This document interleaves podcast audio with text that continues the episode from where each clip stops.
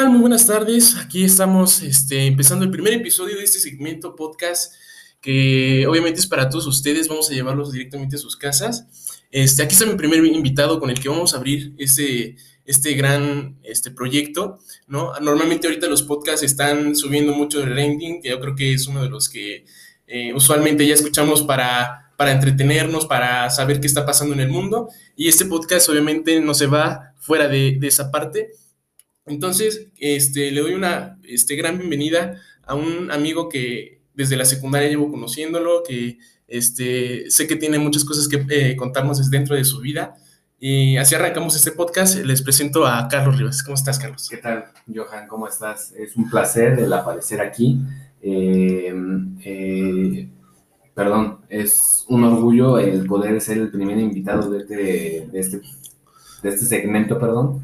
Y eh, de serte sincero, estoy un poco nervioso, pero sé que vamos a abordar temas muy importantes, sé que podemos trascender un poco más y que vamos a llevar a este podcast a que sea el primero de muchos. Ah, claro que sí. Muchas gracias, Carlos. La verdad es que bueno, estamos platicando hace, hace un momento y pues me comentabas esta parte, ¿no? De que no sabes qué decir, cómo comentar. Exacto. Y, y, y, es, es, natural, yo creo que ese, ese sentir, ¿no? Porque obviamente no todos los días dices, ay, mañana grabo un podcast, ¿no? Y el día siguiente también, ¿no? O sea, no estás como eh, anticipándote con esa parte. Sí, exacto, pero entonces, a verte, yo creo que una primera vez es una experiencia, ¿no? Y precisamente este podcast se trata de esto. Eh, el tema es este, experiencia y reflexión de esta. Entonces, vamos a empezar. Eh, quiero saber quién, quién es Carlos desde la infancia. ¿Por qué Carlos jugaba como jugaba y de ahí deliberar su familia?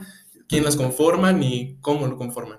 Mira, Johan, eh, yo quiero empezar desde el punto de que, bueno, qué bueno que abordaste ese punto de cómo jugaba Carlos, porque yo realmente no fui como de jugar mucho con mis vecinos, o sea, tuve mucha convivencia desde muy pequeño, te voy a ser muy sincero, pero no fue, yo creo que fue por lo mismo de que con ciertas personas no tuve convivencia, porque pues tenemos muchos puntos diferentes, a veces estos vecinos llegaban a ser un poco groseros, entonces, pero tuve una convivencia muy bonita con unos vecinos que son los que viven al lado de mí, y yo con ellos jugaba desde chiquito, o sea, siempre era tardes y a veces hasta noches irme con ellos, y al lado contrario también tenía otros vecinos con los que jugaba mucho, era de verdad una convivencia muy, muy, muy bonita pero con los vecinos de enfrente no me llevaba mucho. Yo sí fui de jugar, yo creo que soy de la generación de la que sí llegó a salir a jugar con la pelota o con tu bicicleta afuera, no, no es como hoy, que ya te la pasas encerrado con el celular y estás con la laptop o con el Facebook. Y esos, o sea, y esos vecinos que tenías ya los estabas formando parte de tu vida como familia, ¿no? o sea, ya hay gente como, bueno, yo, yo creo que hay personas que vas conociendo a raíz del tiempo y, te van agarrando aprecio y cariño. Y son gente externa a ti que no es este, de tu sangre, ¿no? Pero sí, sí tienen esa parte familiar que te dicen, yo te acepto, ¿no? A pesar de que seas este hijo de, tal, ¿no? Entonces, sí, sí te entiendo por esa ¿Qué crees que sí se formó un lazo muy, muy fuerte que fue una convivencia, a pesar de que fue de niños, también los, mis papás y los papás de los vecinos eh, se formó una convivencia muy fuerte que hasta el día de hoy, eh, en el trabajo de mi papá, eh, como personas de confianza, están estos vecinos. O sea, es un nivel de confianza muy, muy grande que se fue formando base, en base al tiempo que convivimos.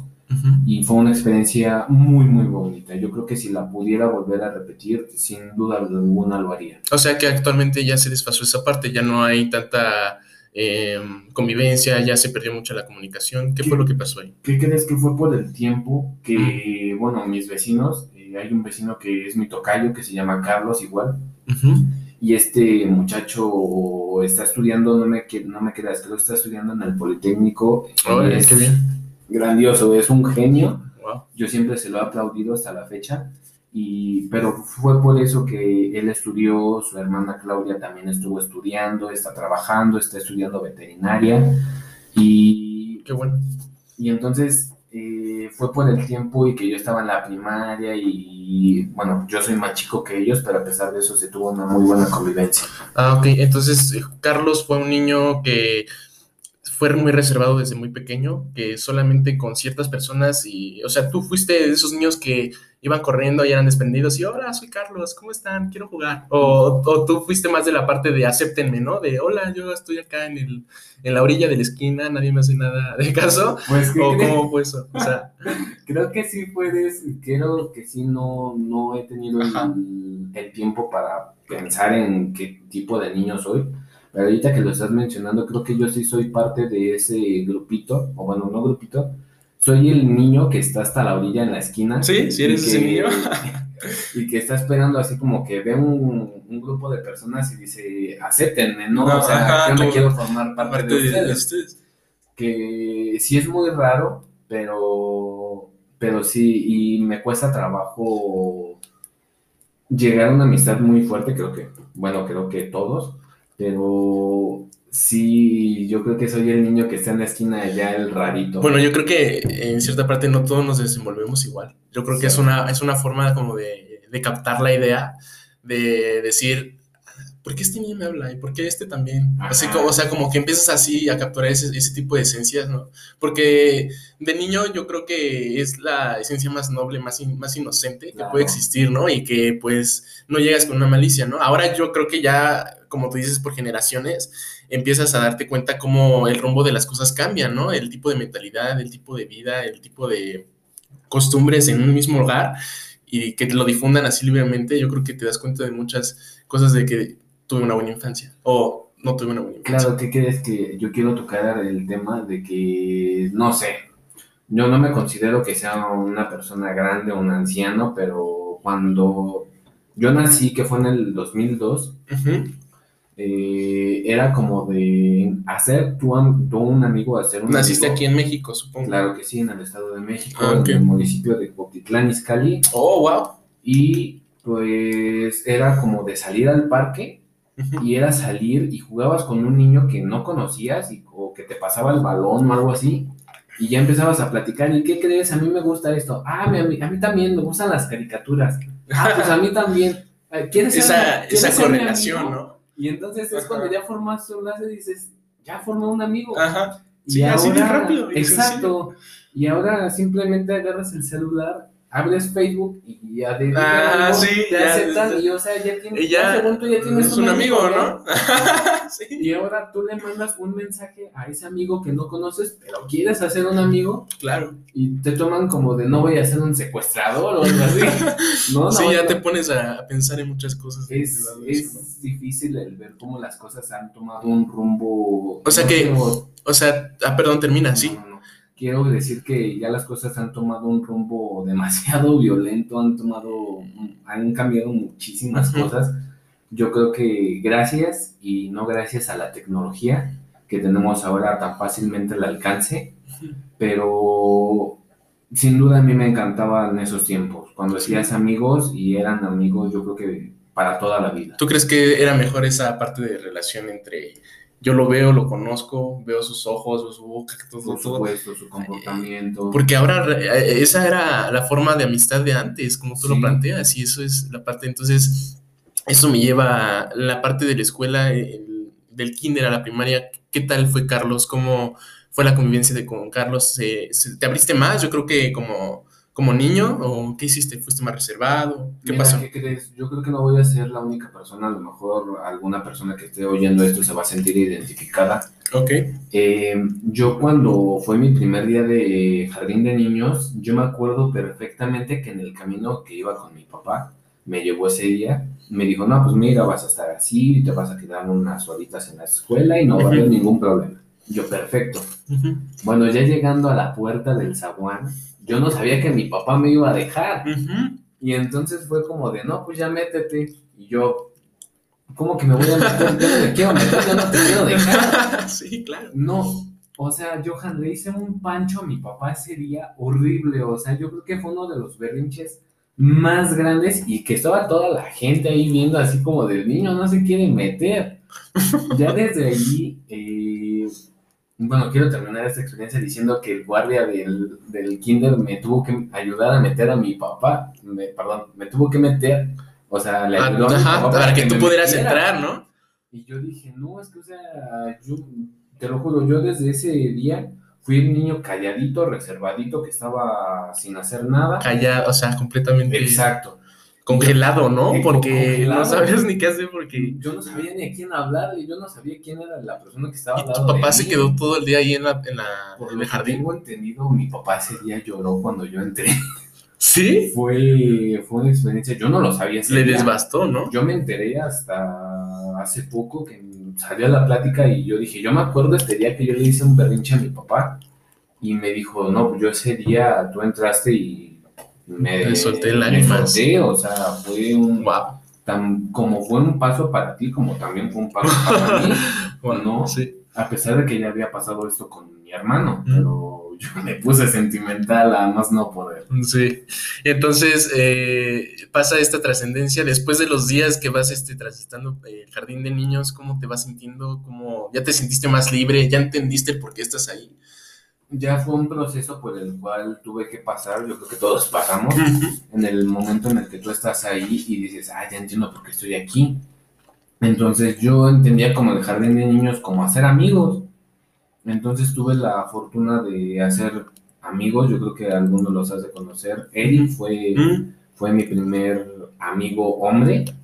¿Eres un amigo en común desde la secundaria? Sí, Sí. sí, sí, sí. Y, y entonces fue con el paso del tiempo que como, como van llegando amigos, como se van yendo amigos. Claro, Eso claro. fue un paso para mí. Es una Porque- etapa de vida también. Eso. Claro. ¿Y qué crees que tuve una experiencia en el kinder? Yo tenía, a lo mejor está mal decirlo, pero tenía una acosadora. Vamos Ah, a llamarla sí. así. Una niña que Una fan. Ajá, vamos a llamarla así. Sí. Esta muchacha, eh, bueno, yo al principio yo no sabía porque tú eres un niño inocente, o sea, no sabes ni qué onda. Pero resulta que esta muchacha, pues, estaba enamorada de mí y duró así por mucho tiempo. Pero bueno, vamos a pasar al hecho de que el kinder... O sea, desde el kinder a... Ah, claro, desde el kinder hasta, hasta la secundaria. Ah, caray. Sí. Y entonces Sí, fue sí, algo muy fue un amor difícil. muy, muy perpetuo ese. Pero yo era ah, como de amiga, amiga. Ah, ok, sí, todo el amiga, tiempo. Claro. Y ella, a pesar de que me decía, ay, eres como mi hermanito, o sea, sabía que en el fondo de esa hermandad que eran amigos quería algo más esta muchacha. Wow. Pero bueno, eh, fueron llegando muchos más amigos y fui abri- abriendo mi círculo social, que fue, sin embargo, algo muy importante para mí porque fue el hecho de que pasas de ser el niño callado a, a una persona más abierta, a una persona que sabes que le gusta contar sobre sus pasatiempos. Más extrovertida, Claro que sí. ¿no? Y entonces fue ese el momento en el que pues cambié, definitivamente. Y yo creo que ahí fue donde me di cuenta que soy una persona muy recatada, que le gusta seguir el, el- las normas. Me encanta, o sea, el hecho de, yo creo que de seguir a alguien es el hecho de que he llegado hasta donde estoy. Pero de cierta forma creo que está un poco mal porque no forjo mi propio camino, ¿sabes? Ah, ok.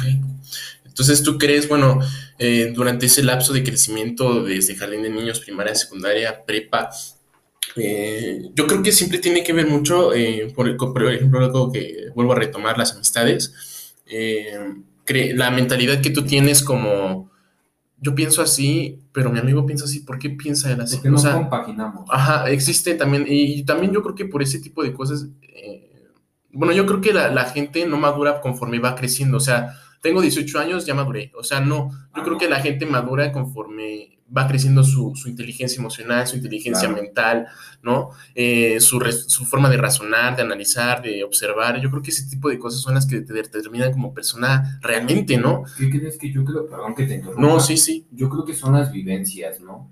O sea, conforme a lo que tú vives, es como vas más. Claro, también, claro, por supuesto. Claro, creo que el- con lo malo es con lo que realmente maduramos. Porque quiero decir esto, a lo mejor, no sé, eh, en este lapso cuando yo era un niño, tuve mi primera mascota. Y como sabes, o sea, me encariñé Uy. mucho, era Sí. un perrito, era mi adoración, era mi, mi vida ese perro. Y pues para toda la familia, bueno. Pero llegó el día en el que yo, yo, yo- perdón, yo entré a la primaria Y fue un paso del, de un brinco del kinder a la primaria porque ya eran más responsabilidades para un niño en ese entonces. Y entonces yo no tenía tiempo porque era de llegar de la escuela y haces la tarea. O sea, no era como, ah, no hay, no hay problema, ¿no? No es para mañana la tarea, es para la siguiente semana. O sea, tus papás sí llevaban un ritmo así como de tienes ah, que ponerte al 100. No, me dejes, no me descuides y te traían en friega, ¿no? Como dice. Y entonces era como de, no, me dejaron esta tarea y la tengo que hacer porque la tengo que hacer. Entonces, ¿qué fue lo que pasó? Yo cuando era un niño, cuando eres un niño no, no entiendes las causas de la responsabilidad, como todo, ¿no? No entiendes que el perrito eh, va a ser del baño, no entiendes que el perrito hay que darle de comer. Tú solamente piensas en jugar y en jugar. y que el, el, perrito va a estar ahí y que va a estar queriendo jugar, ¿no? Lengüetazos, besitos, lo que sea. Pero entonces fue el cambio de ese ritmo y el perrito, no te quiero mentir, tuvo una enfermedad que ya no se pudo hacer nada. Lo tuvimos que dormir, pero yo no entendía ese aspecto. Yo no sabía que el perrito se tenía que ir. no aceptabas. Ah, no. Yo no sabía ni qué estaba pasando. Ajá. Yo estabas completamente en cero. ¿Qué está pasando? Mis papás están hablando ya. El perrito Desorbitado. Claro. Entonces ya hasta que mi mamá me dijo, yo creo que a lo mejor todos pasamos por este punto, eh, Carlos, ¿qué crees? Este, el perrito se va a ir al cielo de los perritos y todo este lapso para que te hacen los papás para que no sufran. Y yo no entendía qué, qué, era lo que había pasado, ¿no? Sí, claro. Y entonces, pues bueno, ya esta experiencia me sirvió mucho porque fue una compañía muy, muy grande el perrito para mí y pues desgraciadamente tuvo que irse fue una pérdida, fue la primera pérdida que tuve y que en ese momento, fíjate, en ese momento no maduré. Fue hasta mucho después, que ya fue como por mediados de la secundaria, cuando yo empezaba a pensar qué pienso estudiar. Y entonces fue cuando dije, ¿qué crees? Yo te voy a ser muy sincero, yo tengo un amor enorme por los animales, por cualquier animal por las aves, por los perros, por los gatos, por si quieres tú hasta un hámster, no sé, no sé si has escuchado de los cuyos. Ah, Me encantan los cuyos. Y pues yo no aguanto ver un video de maltrato animal, yo no soporto ver ese tipo de cosas porque me destrozan el alma. Y entonces ya fue cuando fui pensando. Pero o sea, si ¿sí, estás consciente de, del lapso de, por ejemplo, tu mascota que ahorita estás contando y después el lapso de, del ¿por qué amar a los animales? O sea, eh, bueno, yo me pongo a pensar y digo, eh, si tu forma de, amar tanto a un, a, un, a un perrito, a una mascota, te hizo quererla tanto que pudieras brindar más amor después a, muchas, más, muchas más especies, ¿no? O sea, sí. por ejemplo, yo no soy muy fan de los cuyos, yo te lo digo, ¿no? Yo no soy muy fan de los cuyos, pero me encantan los perros y yo puedo estar con cientos de perros y nunca me voy a aburrir, ah, por ejemplo, ¿no? Pero así de, quiero un cuyo, quiero una ratita, una, un, hamster, ¿no? O sea, no es como que yo diga, quiero más animales, o sea, no. O sea, como que sí soy, sí, pero, o sea, conforme a, viéndolo desde tu punto de vista y, y de, de, cariño, por decirlo así, te basaste más al universal, ¿no? De quiero todos los animales, me gustan todos los animales y así. Bueno, ¿qué crees? O sea, no aguanto el, el maltrato animal, pero no me gusta ver víboras, este, no sé, a lo mejor un cocodrilo de frente. sí, claro, o sea. Cosas, así, o una araña, te lo juro, soy aracnofóbico. Me dan pavor las arañas.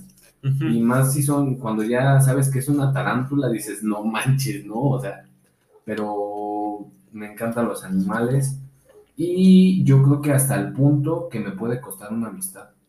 Porque perdón, me voy a saltar hasta la preparatoria, que fue cuando, no sé, yo creo que sí ha tocado que ves que a la escuela se mete un perrito callejero, ¿no? Ah, sí. normal. Entonces una compañera se me acerca y me dice, Carlos, ¿por qué estás acariciando a ese perro asqueroso? Perdón, de la calle. ¿Qué tiene? Es un perrito. Pues sí, pero es que está sucio. Y yo, perdón, estás más sucia tú, déjame decirte. No, o sea, y esta muchacha desde ese día no me volvió a hablar. Y, o sea, porque entendió que a mí no me gusta que hablen mal. O sea, yo creo que relaciono mucho el cómo una persona trata a, una, a un animalito cómo puede tratar a una persona. ¿Estás de acuerdo conmigo? Claro, claro. Si con un perrito dice ese tipo de cosas, se mofa a decir eso, con una persona, ¿qué puede decir? Sí. ¿No? Estoy de acuerdo. El, el, ves el tipo de corazón que tiene esta persona. Y entonces fue el hecho de que quise estudiar veterinaria, tristemente no lo logré, no pude entrar a la UNAM. Y el hecho de que es una carrera demasiado costosa y demasiado difícil para encontrar aquí en el estado, eh, me hizo saltarme a psicología. Mm, wow. Fue un, yo creo que un salto. Fue un rebote muy. Sí, sí, sí, sí. Pero este, no fue tan diferente. ¿Por qué? Por el hecho de que sigo apoyando a alguien. De cierta forma, ser, siendo veterinario, apoyas a un animalito. Pero siendo psicólogo, puedes ayudar a una persona a superar problemas. Wow. Sí, que verdad. fue, yo creo que cuando yo era niño, a mí me hubiera encantado que alguien me dijera, me, me dijera, mira, este, esto sucede por esto, eh, tú tienes este pensamiento por esto, ¿no? Y a mí me encanta el saber el porqué de las cosas. Entonces, yo creo que no fue un salto muy grande. Sí fue- bueno, sí fue grande, pero no tan grande, ¿no? Como si hubiera escogido, no sé, economía y, no sé, alguna otra carrera. Sí, o sea, sí. Pero mi meta de ayudar a una persona está, perdón, a una persona, a un animalito, siempre va a estar muy presente. Ok, y entonces tú empiezas a, a darte cuenta que tu propósito o tu, o tu estilo de, de querer fu- fungir como una persona adulta es ayudar a otros. Te das Claro. cuenta que es ese tu, tu punto principal. Sí. Y yéndonos un poquito atrás de la vida de Carlos, en cuestión de el lapso de primaria, secundaria, eh, bueno, ya entrando a la secundaria, eh, ¿qué vivencias empieza a vivir Carlos que fueron completamente diferentes a sexto de primaria para salir? O sea, ¿qué, qué fue esa parte que determinó? Ya conozco un Carlos que ama a los animales, que este, tuvo una infancia con muchas reservas, pero al final se supo externar más allá de, de la parte social Claro. y que pudo convivir. Pero quiero saber que Carlos eh, después entra a un grupo, porque no sé, siento que en la secundaria empiezas a desfasarte más, ¿no? Sí. Porque, ay, que la fiesta, vamos con Panchita, ¿no? Y, Ah, y vas empezando así como que elevando el ritmo de estilo de vida, porque empiezas a conocer más, ¿no? Y empiezas a escuchar, ¿no? Entonces eh, ya empiezas a escuchar aún más de todo. O sea, si antes es- escuchabas de los totis y los chetos y los frutsis afuera de la, de la primaria porque los vendían, Ajá. después te ponen a escuchar y ya fumaste esto y ya probaste esto. Ya, eres más abierto. Entonces ya, ya empiezas este, como que a, a decir, ay, quiero esto, ¿no? Como Es que un salto muy grande. tatuajes, piercing, Claro. todo eso, ¿no? Mira, yo te lo voy a decir. Eh, en la primaria yo era un niño, el niñito bien. Ajá. El niñito peinadito de Benito Juárez. yo era ese. Ok, ok. No, entonces, pero el hecho de la secundaria fue para mí el demonios, o sea, ya salté de la del kinder a la primaria y ahora me toca de la primaria a la secundaria. Y entonces fue para mí algo muy fuerte porque no quiero tocar tanto el tema, Pero mi hermano es más grande que yo. Ah. Tengo un hermano que Ah, se llama Felipe de Jesús. Nada más tienes un hermano. Ajá. Ok. Somos el- soy el más el chico, pero ¿Cuánto te llevas con él, más o menos? me llevo cinco años. Mm. Pero el- ahí va el problema. ya todos conocían a mi hermano. Ah, Mm. Bueno, algunos maestros. Eh, bueno, los dos estudiamos en la 105. No sé si recuerdas a la maestra Eva, al maestro Sí. BC, al maestro Bed. Claro. Todos ellos ya sabían cómo era mi hermano. Y cuando escuchaban eh, mi nombre, que mi nombre es Rivas Moreno Carlos Jared, y ya escuchaban el Rivas Moreno, ya decían, lo compaginaban con mi hermano y decían, ah, pues mira, tú eres hermano de fulanito de tal, ¿no? Ah, pues ya sé cómo me voy a llevar contigo. Y eso fue lo que me dijo una maestra. Y yo dije, no puede ser, me van a traer, pero así. Ah, sí. Y no, ¿qué crees que yo creo que con algunos maestros me llevé muy bien? Y yo creo que fue el salto también que di, que dije, también me puedo llevar, me puedo relacionar con los maestros y los maestros se relacionan con uno, ¿no? Porque te, te estudian, te ven y te dicen, mira, yo te veo así, tú, yo veo que eres despapalloso, yo veo que eres eh, dedicado a la escuela, ¿no? Y también el hecho de los amigos, de las amistades, fue un cambio muy, muy grande porque fue, yo no salía con mis amigos, yo no, no, no, no, o sea, yo tenía mi grupito en la primaria y ese grupito de amigos lo sigo teniendo hasta la fecha, que son unos tipazos, son unos amigos muy, muy, muy grandes para mí. Y yo creo que voy a convivir con ellos hasta el día que me muera, pero... Qué bueno, esas son las amistades que realmente valen la pena. Claro, pero en el camino andamos y no sabemos. bueno, sí. Hay que también aceptarlo. Sí, sí, hay que ver un poco de realismo, claro. Y, y entonces me volví a encontrar con viejos amigos en la secundaria que iban conmigo en la primaria y fue un apoyo porque dije, no me siento tan solo, no va a ser tan difícil para mí, no voy a empezar tanto de ceros y puedo tener una relación con amigos más abierta. Y ya fue cuando conocí a un compañero que se llama César y con él fue más fácil ya poderme relacionar con los demás porque él era muy abierto. Era más sociable. Y era despapalloso, entonces fue para mí más fácil. Sí, claro. Pero no tanto, pero bueno. Eh, ya fue cuando en la secundaria vives más cosas. Yo creo que tristemente en la secundaria fue cuando, perdón, fumé por primera vez. Yo creo que fue la decisión más horrible que, que he tomado en mi vida. Yo creo que fue para sentirme bien chido con mis amigos, ¿no? Porque fue como, no, pues un cigarro. Eso es, lo que, eso es lo que estoy haciendo, ¿no? Ajá, pero ¿qué? Ay, perdóname. Sí. Ajá. Pero sí fumas, ¿verdad? Y entonces fue como de, ah, no, sí, cuando no era verdad. Perdón. No, no te quieres. Y entonces fue como otro paso para mí, pero dije, esto no, no lo voy a seguir haciendo, esto me va a matar un día. Entonces fue como mis, mi grupito de amigos fuma, pero hasta ahí, yo no. Ustedes si hagan lo que quieran, yo respeto su decisión si quieren, pero a mí no me metan. Entendiste esa parte, ¿no? Entendí el punto, pero ¿qué crees que hasta la fecha sí es como de, pues un cigarro no hace daño, ¿no? Pues, no, no hay falla. Y ya fue cuando también entras al mundo del alcohol, de que te quieres sentir grande, y de las fiestas, y, y de la novia, ¿no? Que ya fue en la secundaria cuando tuve mi primer novia y fue muy... ¿Y, esa experiencia, ¿cómo, cómo la llevaste? O sea, en la primaria, en el kinder, eh, ¿no viviste con algo así como de... Bueno, obviamente no en el kinder tienes una novia formalmente, pero sí tienes una que es como de manita sudada, ¿no? Que dices, no, pues le mando sus cartitas, le mando la crayola por, por debajo de la mesa, o sea, no, o sea, no, o sea, me hubiera encantado. O sea, imagínate, ¿no? Pero ¿qué crees que no, o sea, no fue, fue como de oye, este, amigo, pues, ¿qué crees que, no sé, fulanita me gusta? Pero no le pienso a decir, o sea, mm. y entonces yo no sabía eso de besarse, o sea, eso para mí ya era de, cosa de grande. yo dije, no, yo no voy a besar. Tú así lo canalizada, ¿no? Exacto. Hasta como que de niño te empieza a dar asco ese tipo de cosas, ¿no? y dices, ay, no, qué asco. niñas, o sea, y ese era el mundo, ¿no? Niñas contra niños. Ándale, sí, exactamente. Y ya fue cuando entras a la primaria como que dices, pues fulanita está muy guapa. Sí, como, que... como que su carita, como que me gusta cómo habla, como que es muy así, ¿no? Ahora sí empieza a salir tu biología andante, Exacto. El, verdadero Carlos, ahí, sale. Ahí estaba. Pero en la primaria nunca tuve novia. Fue, de hecho, ahí, a lo mejor no me lo crees, desde primero de primaria me gustó una niña y me encasillé con ella hasta quinto de primaria y nunca le dije que me gustaba. Hasta quinto de primaria duré cinco ¿Por qué? años. ¿Por qué no te nació el hecho de esa cercanía? Para mí todavía era algo de grandes. Sí. o sea, si lo canalizabas todavía, te centrabas en eso. Ah, sí, o sea, y te digo, mis papás, te lo recalco, mis papás eran de la escuela, la escuela, la escuela.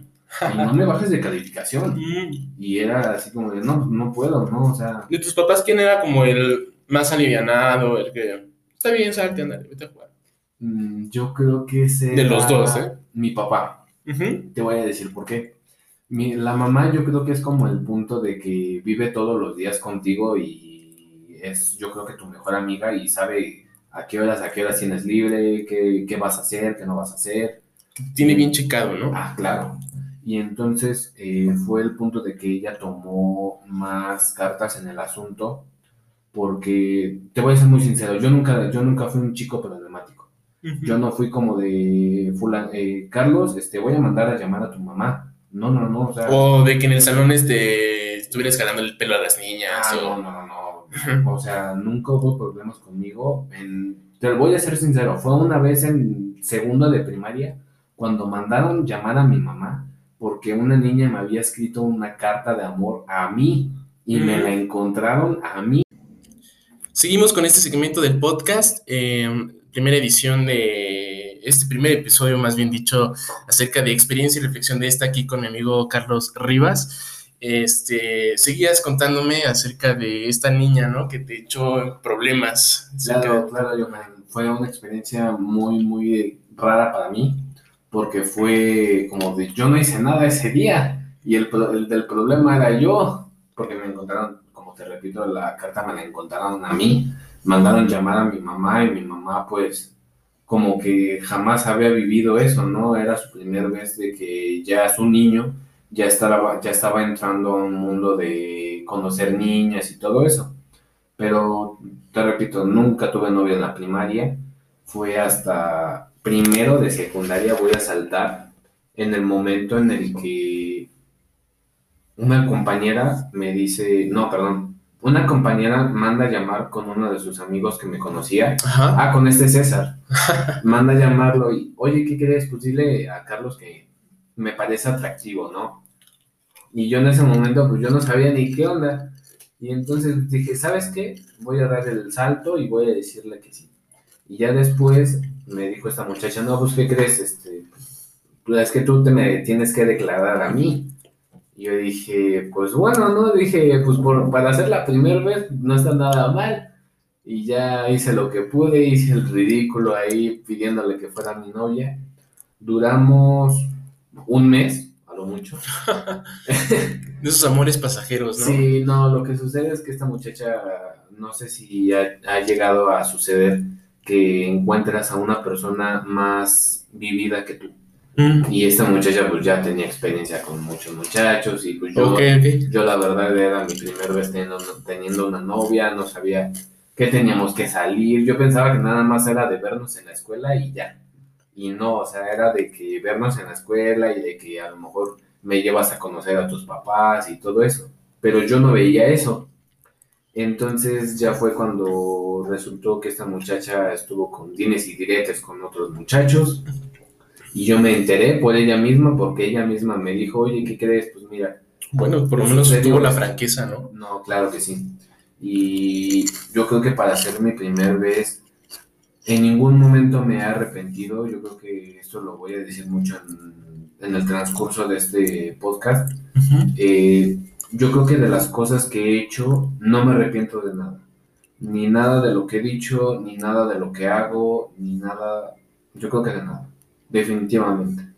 Yo lo tomo, yo, yo los errores los tomo como aprendizajes, como experiencias y digo, si hice esto en el pasado, no lo voy a volver a hacer. Y me voy a concentrar y voy a hacer, a tratar de no cometer el mismo error. Y de que si se comete un error, no se vuelva a repetir. Wow, qué bueno. Y es que, ponte a pensar en eh, gente de nuestra edad, de nuestra etapa de, pues sí, de generación, ¿no? Que no tiene ese, ese, pues ese lapsus, ¿no? Dentro de su vida de analizar todo el enfoque de lo que estoy viviendo. Eh, porque tiene que ver mucho, yo creo que la, familia con la que creces, ¿no? La forma en la que piensan, cómo, cómo te hacen enfocar o cómo, que, cómo te hacen ver la vida, ¿no? Hay padres que, por ejemplo, yo sí he tenido este, conocidos que sus padres les dicen, tú no te sales de, la casa, este es tu palacio y de aquí no, te sales. Y les meten una, les inculcan una, un, aprendizaje que es completamente diferente a la realidad. Y que cuando el día que salen y que ven la luz del día y empiezan a vivir cosas que la gente realmente no piensa como sus papás, que la gente ya es mala realmente, porque sí hay gente mala también. Sí. Y se empiezan a dar cuenta por sí mismos que la vida no es un cuento de hadas. Empiezan a, a fracasar. Y ellos se empiezan a curtir, pero desde afuera. Empiezan a ver las cosas desde afuera. Entonces, no todos los padres, pienso yo, son muy concretos en lo que es realmente una vida de realismo. Ah, claro. O sea, de que hay altas y bajas. O sea, no, no, no todos los padres piensan así. Pero sí creo que hay hijos muy inteligentes también. Ah, por supuesto. Y que, sí, sí, sí. y que si el hijo dice, ¿por qué si mi papá todo el tiempo fue un hombre de reservas? Y que nunca se quiso complicar la vida, ¿por qué tengo que hacerlo yo? O sea, ¿por qué yo no decir yo sí quiero esto o luchar por esto? O sea, que realmente, ay, sí hay hijos así también. Entonces, no sé eh, cómo fue realmente tu crianza así tan, tan, este, tan fuerte con tus padres, pero eso me hace ver que eres un Carlos que es racional, que analiza, que observa, que sabe decir yo fallé y lo aceptas, pero lo vas, fallas para mejorar y eso es algo fabuloso. Hay gente que falla y sigue fallando y le vale. Ah, por supuesto. Y en todos los ámbitos. O sea, no solo a lo mejor en el noviazgo, en el trabajo, en la escuela, en, en el hogar también.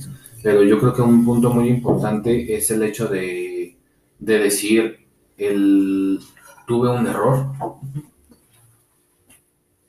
Tuve un error y, y, el aceptar ese error, porque muchas personas no aceptan el punto de que tuve un error, eh, bueno, perdón, salí de una mala relación pues sí, esta muchacha se equivocó en esto, en esto y en esto, pero tú también tenías parte de responsabilidad. Claro. Como todo, en todo, a lo mejor. Porque tú decidiste andar con esa persona, ¿estás de acuerdo? Entonces también te hace parte de, y de decir, ¿sabes qué?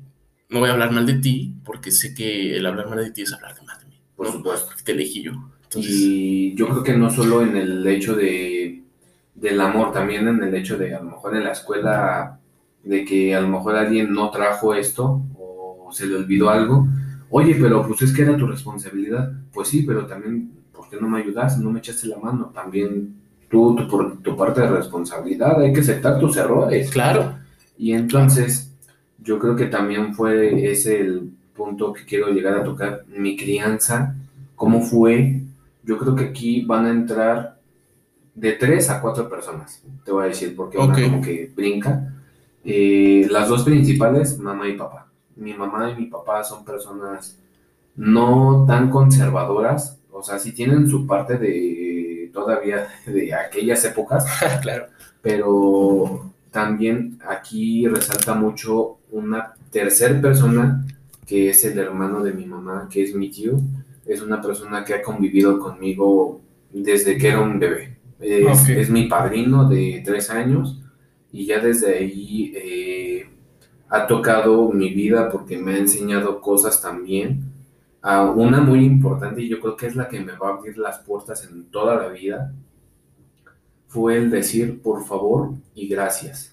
Eso siempre se me quedó para toda la vida. Siempre di por favor y gracias. Esas son las palabras que te van a abrir las puertas en cualquier lado, en cualquiera. Y yo creo que también mi papá, el hecho de ser dedicado, el hecho de ser muy responsable, muy, muy responsable. Mi papá es una persona muy, muy estricta, muy, perdón, vuelvo a reiterar, responsable. Al igual que mi mamá, es una persona muy luchadora, han seguido adelante a pesar de las carencias cuando eran niños. Eh, y a pesar de eso, de que tuvieron una infancia, por lo que me han contado, una infancia difícil, no quieren que yo viva eso, pero tampoco me quieren dar muchas comodidades, que eso es muy bueno, porque si no te haces mami de hijo de papi, sí. entonces ya no sabes la responsabilidad de lo que es un trabajo, de lo que conlleva toda la vida, ¿no? Estoy de acuerdo, sí. Y entonces eh, han sabido llevar el, yo creo que me han sabido guiar por el camino de que el mundo te va a dar comodidades, sí, pero también va a haber responsabilidades y tienes que trabajar y tienes que salir adelante, ¿no? Y también mi tío en muchas cosas de valores es, yo creo que es parte complementaria y como te repito, mi hermano no, tristemente yo creo que mi hermano no ha sido un ejemplo a seguir. Yo creo que para mí mi hermano sería un ejemplo de cómo no se hacen las cosas. Y de que si ves un error, dices, pues no quiero seguir ese, ese patrón. Ese patrón. Y el hecho de decir a lo mejor, mi papá es así, pues sí, pero yo también tengo mi criterio. Pero ahí habla de tu inteligencia. Ah, por supuesto, claro, claro. Y entonces es cuando ahí entra mucho el hecho de que sigue una nueva etapa en mi vida. Entonces, eh, no sé, me encantaría decir que hasta la fecha mi papá, mi mamá y mi tío son mis tres ejemplos a seguir. Definitivamente ellos han sido parte de mi vida, a pesar de también de muchas personas que han sido ejemplos. Por ejemplo, el tuyo es, o sea, eh, para mí eres un adolescente que eres muy, muy correcto, eres muy respetuoso y te lo juro, o sea, no es por idolatrarte, pero gracias. lo que le dije a mi mamá, mis descripciones, mira, ¿qué crees? Johan es un compañero así, así, y es correcto, es muy formal. Y entonces eh, ya fue cuando tuvieron un concepto de ti y ya saben, ¿qué onda? Ok. Ah, pues muchas gracias. No, no, no, no. Pero sí es este. Es, son las personas que han sabido llegar, llegar a mi vida a pesar de muchos, muchas compañías, muchos amigos que también han sido, yo creo que también la base de lo que no se hace, de lo que se hace, o cómo te ves, cómo te ve el mundo también, ¿no? Y también de que tú vas a tener una perspectiva y tu compañero va a tener otra perspectiva, ¿no? De vida. Claro. Y yo creo que nunca sufrí de, de golpes, o bueno, a lo mejor sí, no sé si te llegó a tocar el cinturonazo. Sí, el estate quieto. El estate quieto, no, toques, no. Exacto, no, no andes de no, Sí, porque es sí, sí, sí, sí, Y ahora es muy diferente a lo que yo veo. Yo veo muchos niños que andan por ahí corriendo y es como de señora, o sea, Ajá, sí. o sea no, no tanto por lo que pueda romper, ¿no? O sea, lo o sea, lo que rompa. Se daña él, ¿no? Pero si se daña él, la señora me la puede echar de frente a mí. Oye, ¿por qué pones esto ahí? No, no, es que las mamás también tienen que poner un estate quieto. Y a mí, yo creo que también es la parte que, al, al siguiente punto que, al punto que quiero llegar, eh, me chocan los niños malcriados, de verdad, o sea, no, no, no, no, no los aguanto. Yo también, yo creo que, ya te voy a contar una anécdota, perdón que haga un paréntesis. No, no, no, no pero aquí en mi casa, tu casa, mi mamá tenía una, trajo una invitada, hace mucho tiempo ya había pasado, ah. y este, y tenía un niñito, eh, ellos venían de Cuba, estaban mm. aquí, se citaron aquí en mi casa, les dimos hospedaje y todo. Y entonces aquí en, bueno, no lo pueden ver las personas que nos oyen, pero si ves mi mesa de centro, está la parte de arriba de uno de los, bueno, de los este, objetos que son para este, mi casa, o sea, adornar. Adornar, exacto. Este, uno de los adornos, y el niño estaba jugando con un carrito, pero le estaba haciendo muy fuerte. Yo estaba sentado en el sillón de allá, y ellos estaban aquí, en este sillón, en el grande, y el niño de repente, fa, y saca este volando, y la mujer, la, la mamá, en lugar de, no, de, pues, de regañarlo, ¿no? Ajá, ¿Tú, tú esperas que lo como, ajá, porque está en casa ajena, está viviendo aquí o sea, de que lo va a matar. O sea, o sea, bueno, no de que lo mate, pero de, sí de que le diga, ¿sabes qué? Oye, vamos para el baño y te voy a explicar. Y, o sea, cosas como de lo que yo viví, ¿no? Claro. Porque yo sí era de esos niños que, ah, o sea, ya hacía un despapalle en la calle y mi mamá sí era de, vámonos al baño. y en el baño no te explicaba, también te corregía chido. Ah, y, también. y también tienes que ponerte bien, bien fregón, ¿no? En, en cuestión de qué vas a hacer después, ¿no? Y de cierta manera, como dicen, una nalgada a tiempo es... Por supuesto. Entonces, claro. Se calla Jarón y la mujer, la mamá del niño, me echa la culpa a mí. ¿Cómo ¿Por qué no lo agarraste? Así como, mi mamá salió y ¿por qué? Es que no lo agarró yo, que no sé qué pasó. Y yo me quedé así como, yo no quise, yo no quise decir nada, pero me sentí como así molesto. ¿Cómo me, me sentí con esa rabia de rayos. Sí, neta, te lo prometo. Y yo, me, yo dije, sí, las mujeres, o sea, las mamás de ahora eh, tienen una, un concepto distinto de la corrección de niños. Ah, claro. Antes era de, antes yo creo que generación baby boomer, ¿no? Que era de la de nuestros abuelos, sí. ¿no? Este, que empezaban eh, los niños a crecer y así, desde donde estuvieras, el con palos de madera, ah, con cables, mojado, con lo primero con todo y, y, el niño entendía porque entendías, pero también se curtía el niño y, explicaba y también por eso empezaba esta parte de la de la parte generacional, de familia, ¿no? De que el tío te va a dar, tal. Pero después empiezan a vivir estas reformas, ¿no? En, el, en la parte gubernamental. Muchas cosas, vienen los derechos humanos. Eh, que, ah, que no le puedes pegar y que no sé qué. Ahora habla con él y la parte psicológica. Y digo, sí, sí, está bien, ¿no? Porque no martirizas a un niño. Pero una nalgada, pero una nalgada no te quita nada tampoco, ¿no? No está de más. Entonces, sí. Como tú el hecho de, perdón que te interrumpa. No, sí, pero eh, el hecho de ir al baño también habla mucho. ¿Por qué? Porque la ropa sucia se lava en casa. claro. No, o sea, a lo mejor si tú quieres, aquí no lo hagas porque en la casa se siente incómodo, ¿no? De que tú le pegues al niño, pero a lo mejor llévatelo arriba o en un momento en el que no estemos nosotros y no hay ningún problema. ¿Por qué? Porque el niño se va a seguir acostumbrando a que va, a haber golpes en el público y eso también puede llegar a generar un trauma. Sí, claro. Pero yo creo que sí, y es Impresionante la anécdota que me acabas de contar. Yo creo que en ese momento yo no sabía, yo no hubiera sabido qué hacer o qué decir. Es como de, pues sí, en mi casa. Yo me quedé en shock, de hecho, porque cuando rompiste la mesa, de hecho tú me tienes que pagar. sí, ¿no? Entonces yo no, yo no quise tampoco meter cizaña de fue el niño, porque es un niño al final, ¿no? Son niños. Pero, pero sí, te, sí me sacó mucho de ando el, el comentario, porque dije, rayos, estoy en mi casa y me la están haciendo de tos a mí. Pero, pero pues lo dejas pasar, ¿no? Entonces, pues son esas anécdotas que también te hacen pensar en cómo quieres. Pero bueno, tú después de esto tuviste un pensamiento de decir, mi hijo no va a ser así. Ah, sí. No, yo de hecho desde mucho antes de conocer a, estas personas, este, ya tenía un concepto muy, no, no, no voy a decir rudimentario, de concepto de familia pero sí de, sí como, sí, sí de cómo voy a ser como papá, ah, ¿me entiendes? Y eso yo creo que es la, la gran diferencia.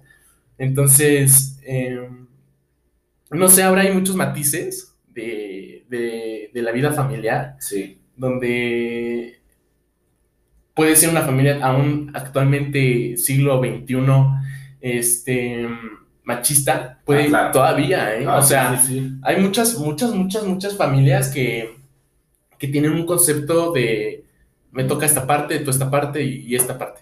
Y hay otras que dicen, yo me voy a desenvolver, mi familia me apoya, todos lavamos este, los trastes, todos trapeamos, todos. O sea, hay familias así también muy unidas y que eh, rompen este, esos lapsos de, de, amargura, ¿no? Entonces, hay de todo, hay de todo. Exacto. Entonces, este, por ejemplo, ahora yo voy ya con esto, Carlos, contigo, y la pregunta es, ¿Qué etapa tuvo que vivir Carlos difícil para que él pudiera ser la persona que es?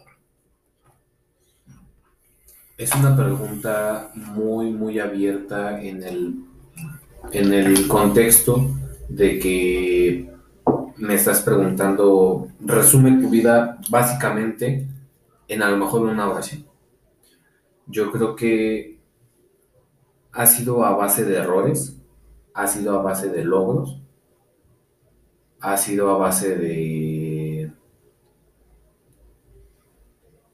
de experiencias eh, buenas, tanto buenas como malas, pero yo creo que resaltaría más los errores.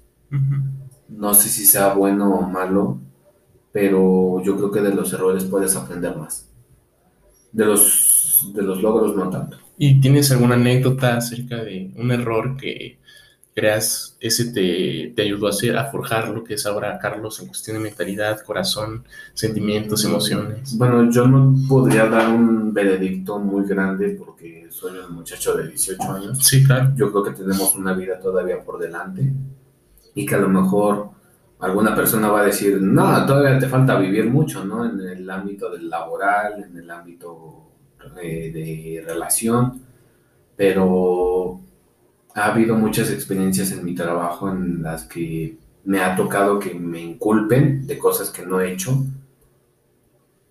Y desde ahí, desde que yo obtuve un trabajo, me tuve un concepto más abierto de la gente. Yo creo que ese es el punto muy grande que me gustaría tocar.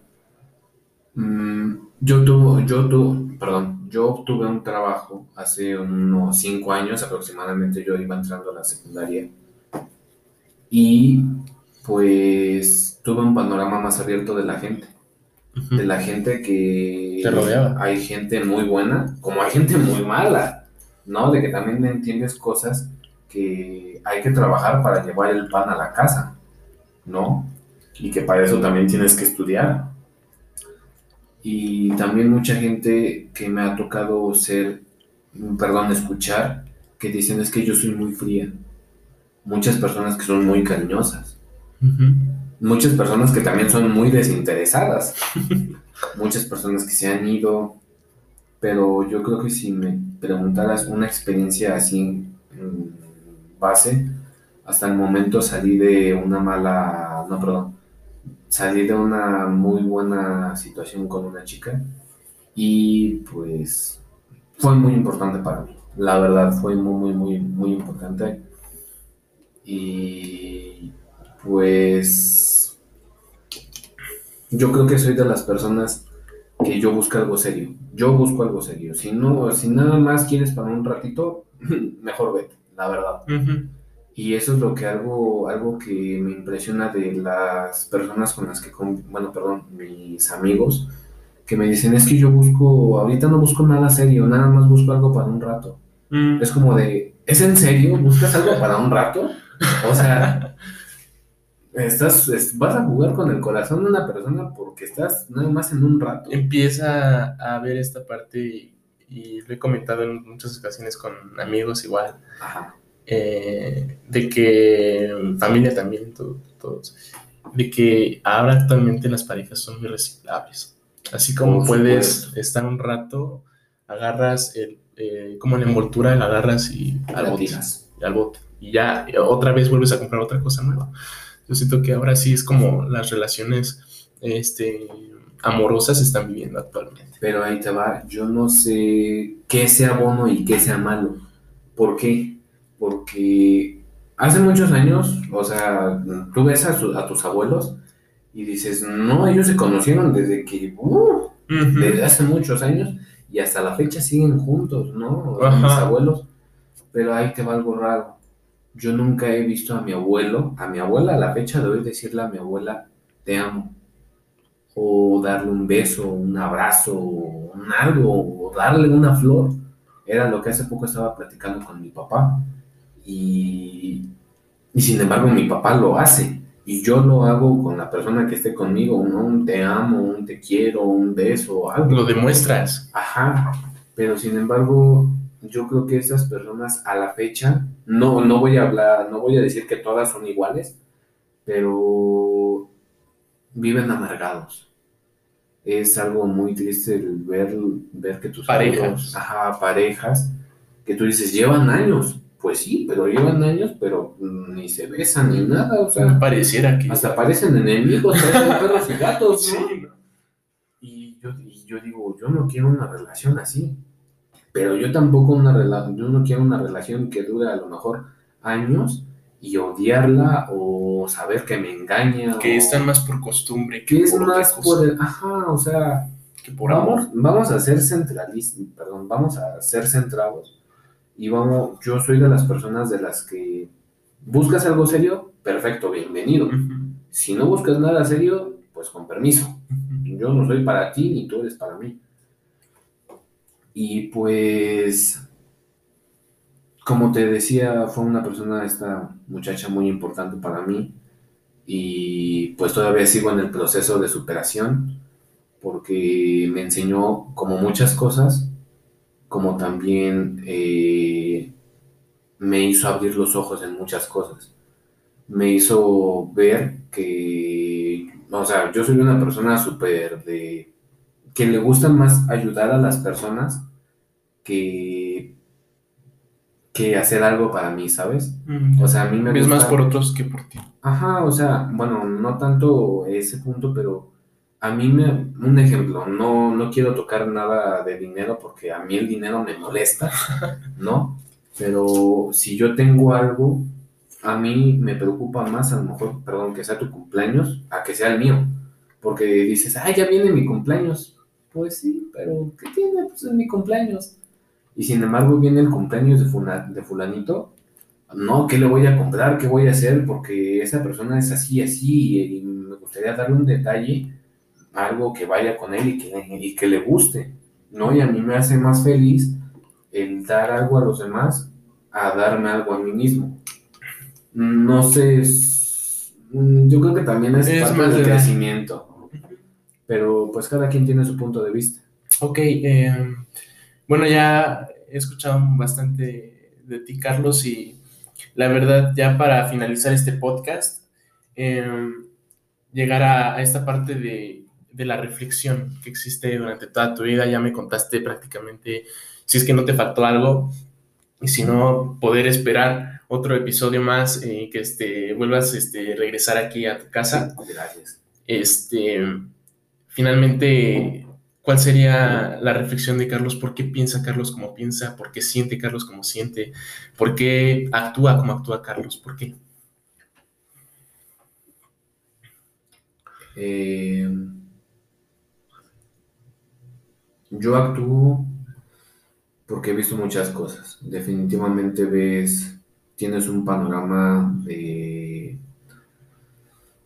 de muchas cosas. Yo creo que encasillo más a las demás personas porque tú puedes tener tu criterio. Yo ya me conozco, yo, yo sé quién soy, yo me amo como soy y, y yo viví lo que viví. Pero a lo mejor las personas no van a pensar igual que tú. Entonces, eso es lo que me ha dado un criterio más abierto, que no todos piensan igual que yo, que va a haber personas con diferentes perspectivas. Y yo soy como soy, tanto como por mis padres, como por mi círculo y por mí. Porque como te repito, yo tengo mi criterio, para mí esto me parece correcto, esto no, esto lo puedo mejorar, esto lo puedo pulir, esto lo puedo eliminar, lo puedo sacar de mi vida, esto no, ¿no? Entonces es cuando vas desechando, pero también vas reuniendo lo bueno. Como bien lo dicen, ¿no? Deja lo bueno y toma, no, perdón, deja lo malo y toma lo bueno. Claro. Y eso es lo más importante para mí y yo creo que sería el hecho de mi papá, porque mi papá me ha enseñado a ser una persona responsable, una persona dedicada, una persona eh, muy directa en muchas cosas. Aunque me encantaría endulzar las cosas, el no decirte las cosas directamente, pero a veces es necesario. ok.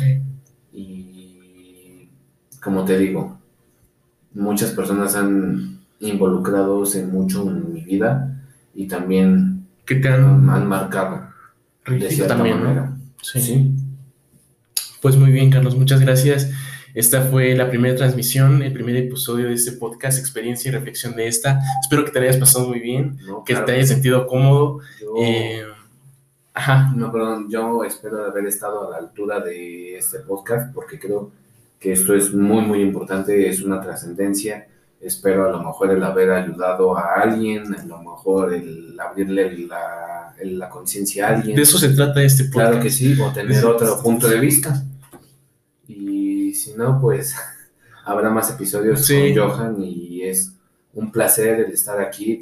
no, el placer es mío y el gusto también. Muchísimas gracias. Y bueno, eh, ya para irnos este, despidiendo, eh, pues así se llama este podcast, experiencia y reflexión de esta, y en el siguiente episodio tendremos también a una persona especial eh, que ya próximamente la, voy a estar contemplando en redes sociales. ¿Tú quieres dar tus redes sociales para que si te quieren buscar o así? Claro, mis redes sociales estoy en Facebook como Carlos RM, eh, en Instagram como Carlos-9, eh,